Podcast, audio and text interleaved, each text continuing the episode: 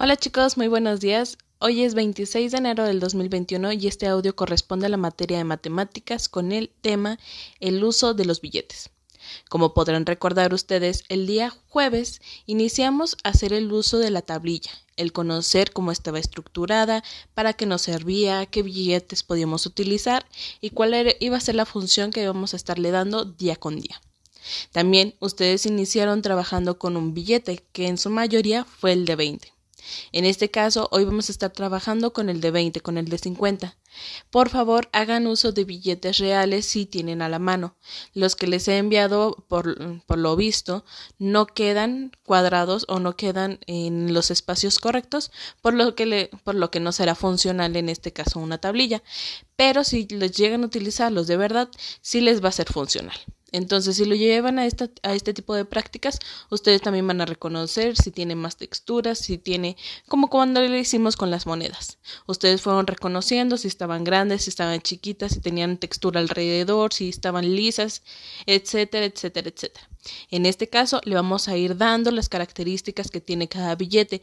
Hay algunos que se sienten totalmente lisos, a lo mejor tienen algunas partes rasposas, podremos irlos identificando por los tamaños, cuáles son las diferencias entre el billete de 20 y el billete de 50 pesos sin hacer uso todavía de la tablilla. Primero van a ver ustedes las características, las van a sentir y las van a identificar. Luego ya van a poder hacer uso de lo que es la tablilla. Ir midiendo los billetes, ir identificando cómo va la denominación 20 y luego 50.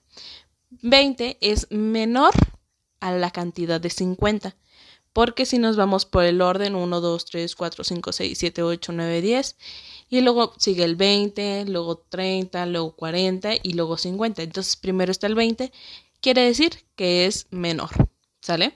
Entonces, cuando hayan ustedes identificado estas características, les he enviado a sus mamás una pequeña hoja con eh, lista como si fueran ustedes a comprar a una tienda, pero por ahí no les coloqué los precios porque yo sé que son distintos precios los que ustedes tienen en su ciudad de origen.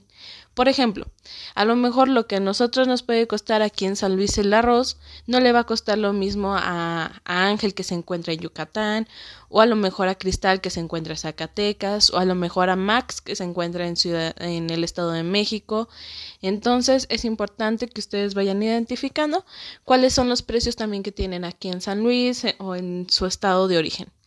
Entonces, a esta primera imagen, mamás, papás, ustedes se saben los precios, pónganselos y luego vamos a hacer esta venta y compra, haciendo el uso de lo que es la, la, la tablilla y el reconocer cuánto le sobra al estudiante. Es importante que ellos hagan este raciocinio en el que identifiquen realmente cuánto les está sobrando. No es un proceso rápido, lo pueden llevar lento a lento. Me pueden enviar si quieren los videos donde se están equivocando los chicos porque yo veo ese proceso.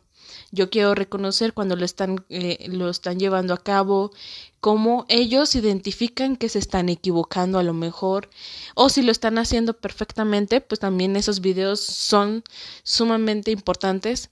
Entonces, en esta ocasión, eso es lo que van a estar realizando. Pueden poner los chicos con su máquina eh, Perkins con la regleta o con algún otro instrumento los precios como es en, en lo que es el braille, ¿sale? En este caso tendríamos que colocar número, el signo de número, que ya ustedes lo conocen, y luego la cantidad, ¿sale? Y, y, luego ya poder jugar a lo que es la tiendita con sus familiares, en este caso con la, con la hoja que les he enviado sobre los abarrotes, que es una tienda y ya vienen algunos eh, alimentos ahí que van a tener que hacer compra y venta, ¿sale? Diviértanse mucho y cualquier duda estoy a sus órdenes.